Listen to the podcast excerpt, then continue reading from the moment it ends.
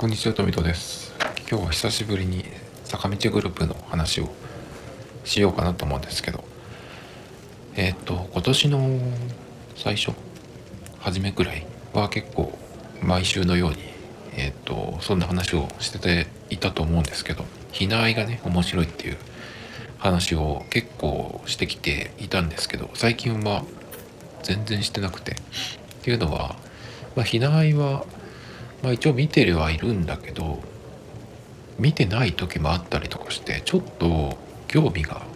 薄れてきているんですよね。でえっ、とそこ作が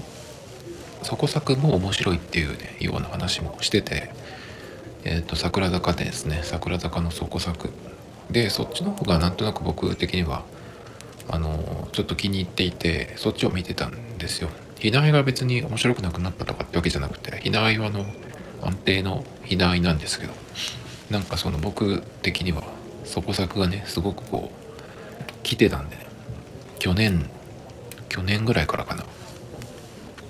いつぐらいいつぐらいからかなちょっと覚えてないんですけど。森茜さんとあの増本キラさんのね増本キラちゃんの、えー絡みだったりとかあとはなんだっけ？えっ、と井上さんと竹本さんのやり合いとかね。なんかあれあれとかが結構去年とかだったような気がするんだけど。今2年2年経った？2年目になった？ちょっとそれ分かんないんですけど。意外とそんなに時間が経ってなかったりとかしてね。森茜さんとペイさんが卒業したのが1年前かな。で結構そこからのえっ、と今2022年の1年間で結構えっ、と卒業したメンバーが多いんですよね。えっ、とそのあかねさんペイさんでリサさんとリサさんが5月ぐらいでしたっけ？で葵さん尾関さんがえっ、と夏ぐらいだったような気がするんですけどそれで10月の終わりくらいに菅井さんがねえっ、と卒業っていうことで。いや結構大きいなと思ってね。だけどそこ作はまあ相変わらず僕は好きで見てるんですけど。で、えー卒業で言うとさらにあれですよね。由美子会長が卒業発表されて。なんかでもうすうすやっぱりファンの人とかももしかしたらとは思っていたんじゃないかなと思うんですけどあんまりその人が減るっていうのはね考えたくないですけどまあいずれはっていうのはあるんだけどっていうのは何でかっていうと会長の場合はあの今年そのライブに体調面で出れてなかったんですよね。いつ頃だっけ最初？夏のあのダブルケヤキフェス。あれもすごかったんですけどその7月にまああの運悪く桜坂のメンバーが複数感染しちゃって本当は日向と交互にやる4日間だけかな。だったんですけどまあそれでできなくなっちゃったんですね。で中止ってなったんだけどその1ヶ月後の8月の何日か忘れましたけど本当に1ヶ月後に同じ場所で2日間ねできるってなって、まあ、そこでやったんですよね。あれはすごいミラクルだなと思ったんですけど。確かだよその辺から会長出れてなかったんじゃないっけかな。でその後ツアーがあったんですよね。桜の。でそこのツアーもえっ、と出れたところと出れなかったところがあって会長の地元の福岡は出れなかったんじゃないかなと思うんですけど。でまあ出れるようになったと思ったらまた出れない不参加みたいなのがね出てたんでなんか大丈夫なのかなと思ってたんですよね。でえっ、と菅井さんのラストのやつは出れたんだっけかな？だけどその後にえっ、と一番最近のやつで武道館だっけ？でやったそのえっ、と周年ライブ。今回はちょっと趣向を変えて、えバラエティ的なこともあったりとかしてすごい良かったみたいなんですけどそれも確かね会長は出れてなかったんですね。だから大丈夫かいなっていうようなね感じだったんですけどそうしたら、えー卒業っていうことでね。だけどその卒業に関するそのアナウンスというか本人のブログとかでもその体調面でっていうことをね言われてなかった気がするんですよね。似たような感じでえっ、と日向坂のまなもさんが卒業も、えー、発表してえっ、とライブの時に挨拶をしたのかなこの間。でまなもさんの場合もその体力的にというか体調的にというかねちょっともうライブに出るのは厳しいみたいな感じになってたんですよね。だからどうなるのかなと思ったらまあ卒業っていうことになって8月とか夏ぐらいに確かえっ、ー、と発表されたような気がするんですけど。だからねそういう感じでうんとまあまなまさもそうだったんで会長もそうなるちゃうんじゃないかなと思っていたらねその通りになってしまったっていうことなんですよね。だけどその体調がどうだからえっ、ー、と卒業しますっていう感じではなかったんですよね。だからまああえて触れないのか何なのか分かんないですけどちょっとうんそこに全く触れられてなかったっぽいんでね。卒業の理由っていうのがあんまりあのこのこちら側外側の人にはわからないんですよね。例えば他の人で言うとまあまなまさんはその、えー、体調のことっていうのは本にも言ってたしあとちょっと前に日向坂で春頃に卒業した渡辺さんね渡辺美穂さんあの人は、えーと、女優の方に行きたいっていうのがあってまあグループから離れたんですけどそういうふうにこう割とはっきりした理由がなかったんでねその説明されてない。なのでなんでかなというのがちょっとわかんないんですけどまあもしかしたらその体調面のことかもしれないんですけどね。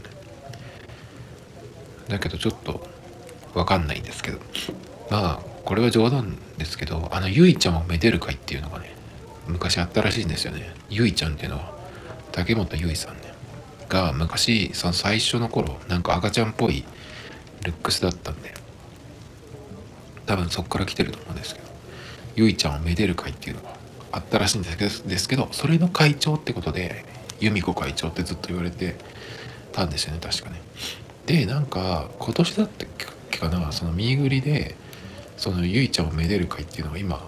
どうなってるんですかみたいなことを質問されたファンの方がいたみたいでそれによるとそんなものはもうないみたいにね消滅したっていうふうにね由美子会長が言ってたっていう話がねえっと出てたんですけどまあ衝撃ですよね。なんでもしかしたらそれがねもう終わったから消滅したから卒業なのかはたまたあのキキララを1位にするためにまあそんなことはないと思いますけどまあだからなんでかなっていうのはちょっと不思議だったんですけど僕会長は結構好きだったんでそのキャラもそうだしルックスもねいいなと思ってて好きだったんでちょっと残念だったっていうかびっくりとかいうかね。まあ卒業フラグって言っちゃうとちょっとなんか嫌ですけどちょっとそのライブにね今年出れ出れてなかったっていうのがあったんでなんかあるかもしれないなと思ってたけどその通りになっちゃったんでね。ちょっとうんまあ残念ですよね。だけどその体調面っていうのは、まあ、プライバシーだから本人がまあ別に何て言うのかなその説明責任みたいなのがないしね。それにその運営の方もえっ、ー、とすこのメンバー休みますっていう時にこのプライバシーだから別に勝手に言うっていうことでもないしね。本人が言わないならまあわからないですけど。だけどそのブログだったかな。そこになんかその新しい夢みたいなことがちょっと書かれてたんですけどね。でもなんかあの文面で言うと何かをそのうん関由美子さんとしてなんかやっていくのかなっていうようなね感じはちょっとあるんですけどついてきてくださいみたいな文章があったような気がするんですけど。それが何なのか分かんないですけど。だから芸能界に残るのか分かんないですけど全く別の方に行くのかね。でもなんか会長って割とてかかなり控えめな方だからその芸能界じゃないんじゃないかなとなんとなく思ってるんですけど。あとまあ卒業の発表でその理由が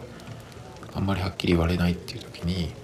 あのこれはあんまり考えたくないけど何かしらのそのトラブルを抱えていたとかね。あの日向から卒業した柿崎さん。柿崎さんの卒業理由もまあはっきりは言われてないんだけど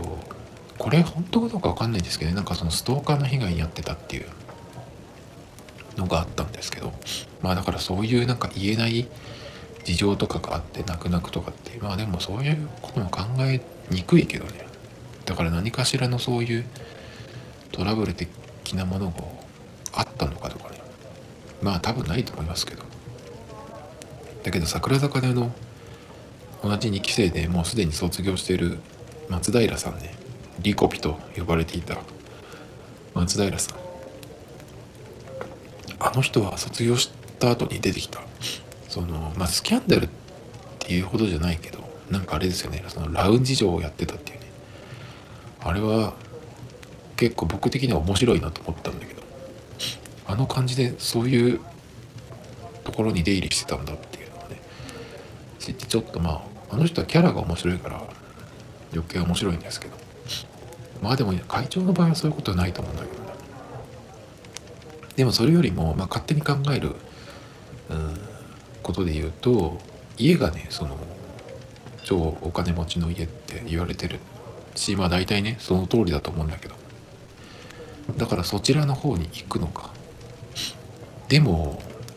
まあ、これはちょっと偏見だけど女性だしあの人が兄弟が上がいるのか分かんないんですけどね。だから家に入るみたいなそちらの方に行くのかっていうのね。のもちょっと考えたんですけどまあ家に入るってことはないんじゃないかなっていう。あとやっぱりうんその何歳までみたいなことを言われてていてその時期がぼちぼち来たんで卒業っていう家との話とかもあるのかなとかちょっと思ったりしますけどよくその普通の人の話だけど部活でねすごく才能ある子でも例えばその高校までとか大学までとかっていうパターンがあって例えばサッカーとか野球とかですごい、えーと、全国に行くような実力の人でもその部活は学生の時だけで、えー、それが終わったら全然違う。そのスポーツは全然違うね、えー、方に行くっていうのを親と約束してるっていう人もいたりするんでなんかそういう感じの話が家との間でついていってる。だから何歳になるまでにアイドルを辞めるっていう話かなとかちょっと思ったりしたんですけどね。でもこれ不思議なんだけどその菅井さんもそうだけど家がすごいお金持ちと言われてる。人他のえっ、ー、と坂道グループにもいるっぽいけど本当かどうか分かんないですけどね。だけどその家がすごいお金持ちの人であんなしかも由美子会長みたいにすごい綺麗な人ででああいう人をそんな芸能界アイドルなんかにさせるかなってちょっと思っちゃうんですね。まあ本人がなりたいってってなってると思うんでね。まあそこはうんと本人の意思でっていうことだと思うんだけどなんか普通にあんまり行かせたくないんじゃないないと思わないのかなとちょっと思っちゃったりしますけどね。だっていろんなものが残るし誰だか知らない人にこう見られるわけだしね。なんかそういうのちょっと考えちゃったりするんですけどその後の人生の方が長いじゃないですか。会長だってえっ、ー、とこのアイドルになって4年とかっつったっけか4年？5年？多分そのぐらいですよね。4年とか。だからその後の人生の方が長いしね。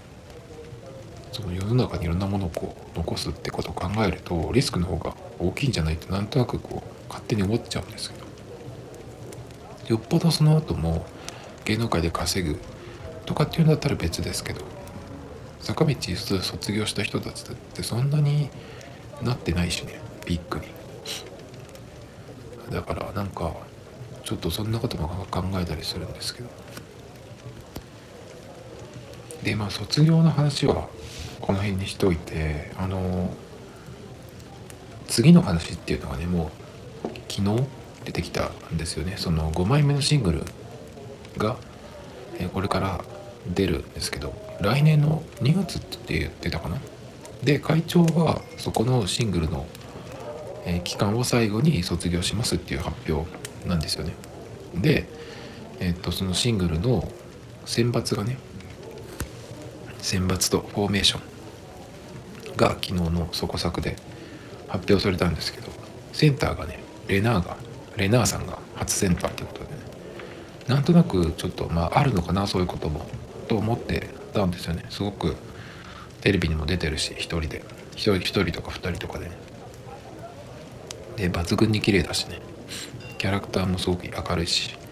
あるかなとかちょっと思ってたんですけど。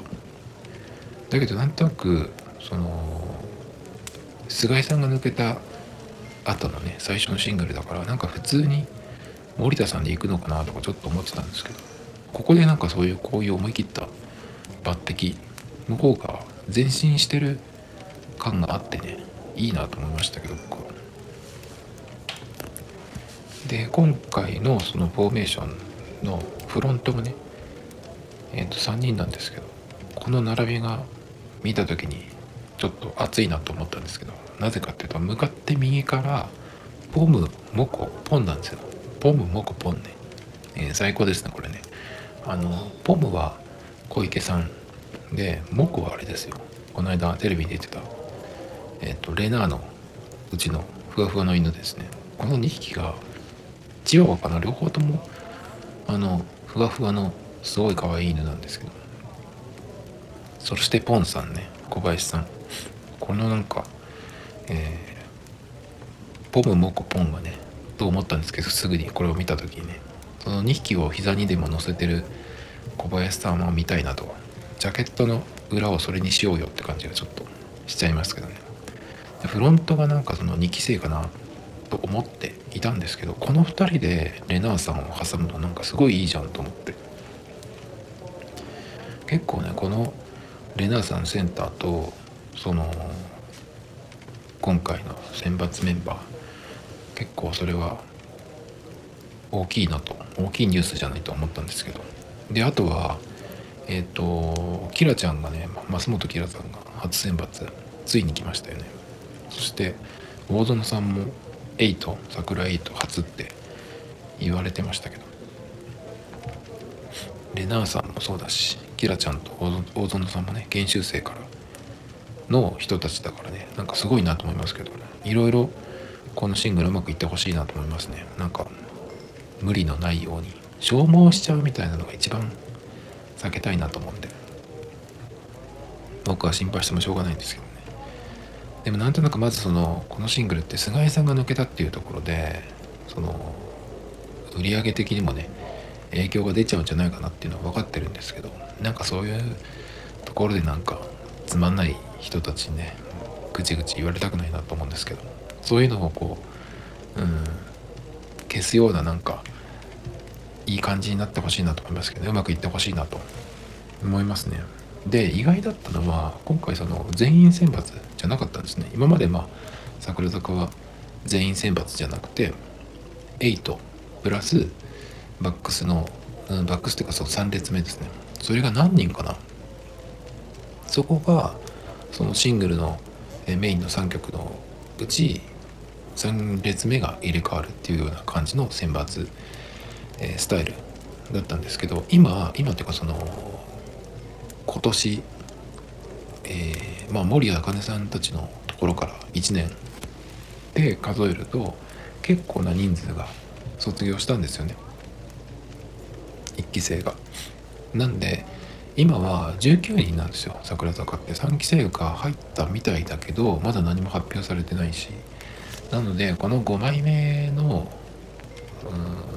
人たちは、えーと19人なんですよね。12期生だけで言うと。で日向だったら21人の時とかもあったんですよね。全員選抜だから。あそこはままだ。今後あっちもどうなるのかな。4期が入ってきて確実に人数は多いしね。だからまあその乃木坂方式で言うとその選抜っていうか今までのその人たちとそれから新しく入ってきた、えーと、人たちだけでその曲やったり活動したりする。乃木坂だったら4期だけとか5期だけ。っていう期間が、えーと、しばらくあってそこから徐々に、えー、選抜に4期とか5期の人がね入ってくるっていうのが、え、乃木坂のスタイルなんですけどまず日向の場合はアンダーっていうのがないから全員選抜だけだったんででも普通に考えて今 3, 3期じゃないや4期が入ってきたらもうさすがにそれは無理なんでじゃあどういう風になるのか選抜制なのか例えばチーム制なのかね。AKB みたいに A と K と B みたいに分かれてやるのかって言っても AKB の場合はもう、まあ、僕もよく知らないですけど規模が全然違うから人数の規模がね。だからまあちょっと分かんないんですけど日向がどうなるか分かんないですがまあ21人とかで全員選抜とかってやってたこともあるんで19人の桜坂今のメンバーね。だったら全員選抜って初めてできるんじゃないかなと思ったんですよね。全員でやるんだったら今しかないですよね。3期が、えまあ、入ってきて何人入ってくるかとか全く何も今発表されてないと思うんですけど。夏頃には決まってたんじゃないんだっけかな。だけど全然何も出てこないんですよね。何人入ってくるのか。とかいつからとか。まあ誰がどんな人かとかね。全く分かんないですよね。なんかその逸材日みたいな子がいて。だけどその子が超若くて3月で学校を卒業するからそこまで待ってるとかね。なんかそういうこともあるのかなとか。ちょっと思ってるんですけどでもこのタイミングでこのタイミングとかまあ2月にその桜の、えー、と次のシングルが出る。っていう時に新しいその3期だけの曲とかっていうのも入れてきてミーグリの、えー、と対象メンバーが増える。っていうことも考えられるんですけど。そしたらまあうん1月中にはね発表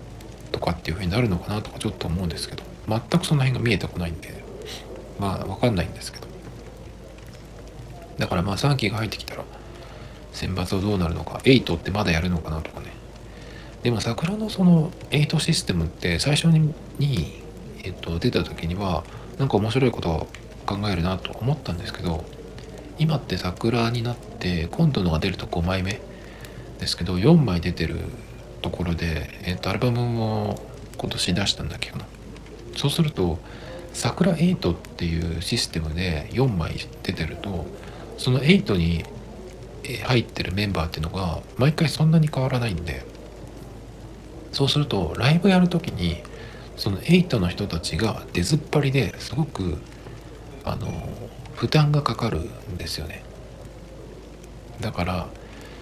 結構大変なんじゃないかなっていう気がするんでまだその8っていうのをやっていくのっていう感じがねするんですけどまあ乃木坂とかも選抜の方が忙しい本ちゃんのライブでは。だからまあそんなに変わらないのかもしれないですけどなんかちょっとこううん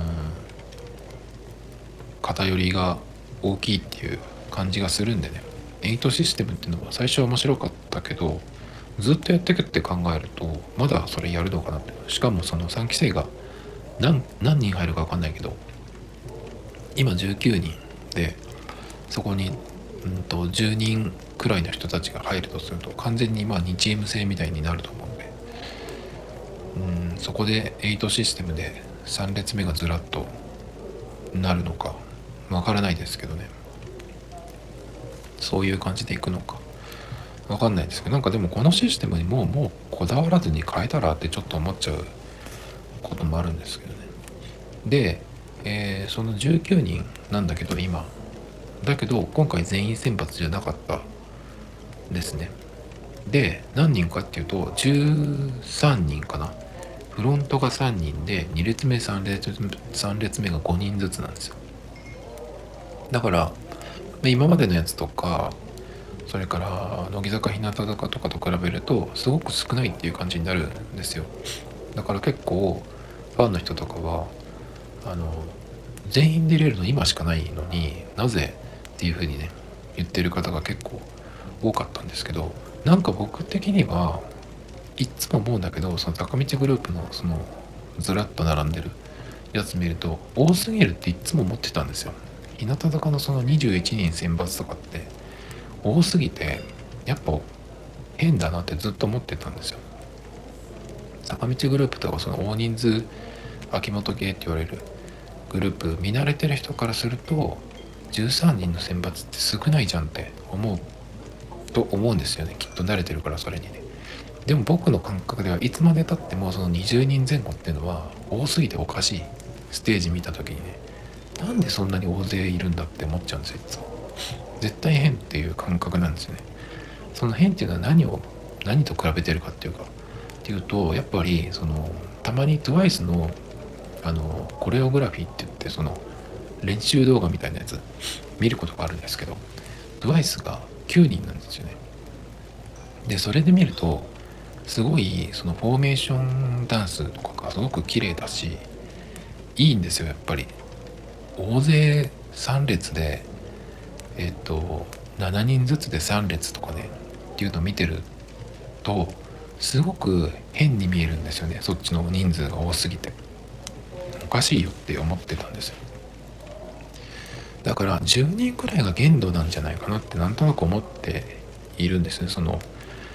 よくパフォーマンスって言うけど。多すぎると何のこっちゃわからないっていう感じになるしそのダンス的にもやっぱりあの人数だからこういうのっていうのはきっとあるんじゃないかなと思うんですよね。TWICE みたいに9人とかあのぐらいの人数。9人でもまあまあ多い感じするけど9人だと,、えー、と真ん中に1人で V になったりとか54にしたりとかあと333みたいにしてちょっと1個ずつずらすとかね。なんかすごい面白いんですよそれがね。だから9人とかだとまだ全然全員見れるしそのフォーメーション全体が見れるんであ綺麗だなとかそういうのがすごく楽しめるんですけどやはりその秋元系の人数グループって多すぎるんですよね。売上ってことを考えると人数多い方がしかもミーグリシステム握手会ミーグリシステムなんでその対象メンバーが多ければ多いほど売り上げが上がるっていうのは AKB とか見ててもそうなんでね。まあわかるんですけどやはりステージを見ると変だと思うんですよねあの多すぎる人数っていうのが。なので今回その13人のメンバー選抜メンバーで全員にすればいいじゃんとかねっていうのも分かるんだけど結構僕この13人の選抜まあそれでもちょっと多いなと思うけど13人っていうので3人5人5人っていうやつこれって結構新しいことできんじゃないかなってちょっと僕は思っていて今までその乃木坂も日向坂も桜坂もね別に僕ステージには全く興味がないしなんか見ても別に何とも思わないんですよ。だけどこれって結構あの面白くなる新しくなるチャンスなんじゃないってちょっと思っちゃうんですね。だからえっ、と今後3期生が入ってきてまあどうなるか分かんないけどこの13人ぐらいの人数をキープしてそれでの選抜制みたいにする。あとまあ13人でもそれを3チーム作るとかさ。なんかこのぐらいの規模にした方が乃木とか日向と違うステージ動きになるんじゃない？ってそうすると曲もえっ、と違う曲調選べる変わってくるとくるんじゃないかなと思うんですけど。結構これってチャンスなんじゃないっていう気がちょっと僕はもう思っていてちょっと期待してるんですよね。どういう風になるのか。見てみたいなって初めて思ってるんですけど。なんか乃木坂なんかもそうなんだけどあそこの振りっていうとなんかこう手をふわってやって、うんと、首が斜め上45度見てるみたいな。なんかそういうのがすごく多くて。なんかいつも同じような感じっていうイメージがどうしてもするんですけど。手をパタパタやったりとかやたら手をパタパタやってるなっていう感じがするんですね。だからそれは人数が多すぎるからああいうのになっちゃうんじゃないかなっていう。気がちょっとするんですけど。だってあの人数でブレイクダンスみたいなの全員がやったら変でしょっていうのもあったりするんですけど、ね、だからそのやれる曲とかダンスとかあの13人っていう選抜メンバーフォーメーションではちょっと今までと違うやつ初めてできるんじゃないっていう気がしてちょっと僕は楽しみになってきてるんですけど初めてね。でさらに言うとえっ、ー、とレナーさんがセンターなんでなんだろうなその桜坂ってその欅坂の時からのその流れというかでかっこいい系みたいなねその変な決めつけがあるんですけどそういうのに縛られずでしかもそのレナーさんがセンターだから可愛い系の曲なんじゃないとかっていうね、えー、単純に言ってる人が多いんだけどでもフロントを見るとレナーさんの横に小林さんと小池さんがいるんですよね。小池さんと小林さんってダンスめちゃめちゃうまいんですよ。すごいかっこいいんですよね。斎藤風花さんとかもかっこいいんだけどでその2人で挟んでるってことはそういう何て言うのそのレナーさんだから可愛い系みたいなね。そういう単純な感じじゃないんじゃない？そういう要素もあるかもしれないけどなんかそうじゃなくてうんポップな感じ？K-POP みたいな感じとかでやったらどうなんじゃないってちょっと思ってるんですけど。踊る曲だけどその今ま今までと違う感じ？っていうのが出たらすごいうんとハマるんじゃないってちょっとなんとなく期待してるんですけど。小林さんがフロントにいているからさなんかそういうちゃんと踊るやつやるんじゃないってちょっと思ったりするんだけど。だからレナーさんをうまく使ってほしいなと思いますよね。そのレナーさんのこうぶりっ子キャラみたいなよく言われるけど絶対それだけじゃないはずだしいろんな面がこう出せるはずだと思うんですよね。新しい面を引き出すとか実はこんなの僕この人似合うんだよみたいな。あのあのルックスだしね。いろいろできるはずなんで。なんかそういうこうファンの人とかがこう単純に思ってるようなねことだけじゃなくてなんか新しいのを見せてくれたら絶対かっこいいかっこいいのがねまた今までとちょっと違うやつがハマるんじゃないかなっていうかねちょっと初めてねその曲というかステージの方に期待してるんですけど。でも秋元さんの僕ワードセンスみたいなのがどうしても好きになれないんでね。タイトルとかもそうだけどちょっとそこでもうガクッときちゃうんでそれが心配ですけど。でもこのレナーさんのセンターでっていうのはねしかもこの人数ちょっと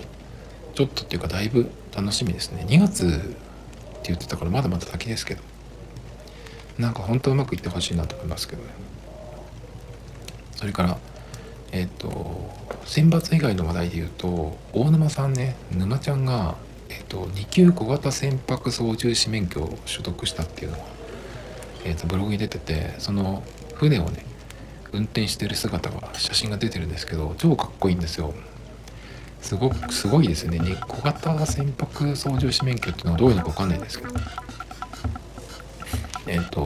ブログに書かれてたのがこの免許で20トン未満の船でえ、ー、と陸岸？より5海里までの海域を自由に工業工業することができます。って言っていて、まあ、それがどれくらいなのか分かんないですけど。すごいですね。かっこいいですね。やっぱ沼ちゃん。やることがダイナミックだし船運転できるのかなと思ってね。しかもなんか魚もさばいてる。のがあってバラの形にしたりとか、ね、そんなこともできるなと。ミーパンと釣りに行けばいいじゃんとかちょっと思っちゃったりしましたけど。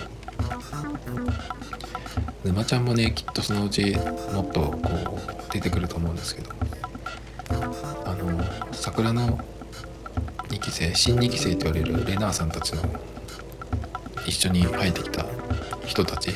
もう面白い人がいっぱいいるんでねそのキラちゃんももちろんそうですけど。今年はあのえっ、ー、となんだっけ。マリノさんのやつ。マリノ様。あれがすごい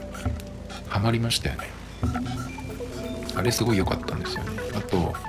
遠藤ひかりさんも最近復活してね。あの人あの踊ったりする時すごいかっこいいから。多分その今回はそのキラちゃんが、えーと、選抜になったりとかレーナーさんがセンターになったりとかっていうのもありましたけど。この沼ちゃん、えーと、マリノ様それからひかりさんね。この人たちもまた違うタイミングでいい出方をね、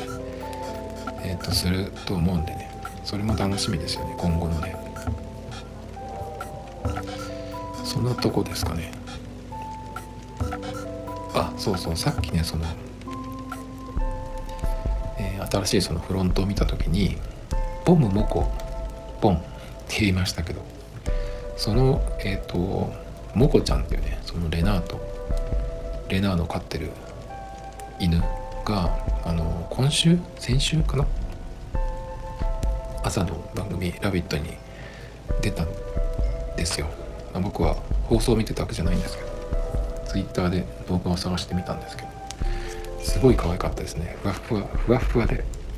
でねなんかねそのモコちゃんもねあのちょっと舌をペロってね出してるんですよ。あれなんか癖なのかわかんないですけど、ね、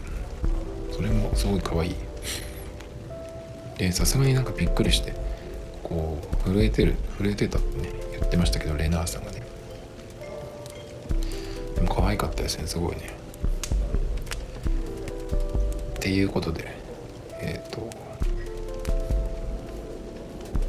今回は久しぶり久しぶりに坂道グループのね話をしましたけど主に桜坂がえっ、ー、と楽しみだっていうね話でした Tomido Times Podcast This program was broadcasted you Anchor FM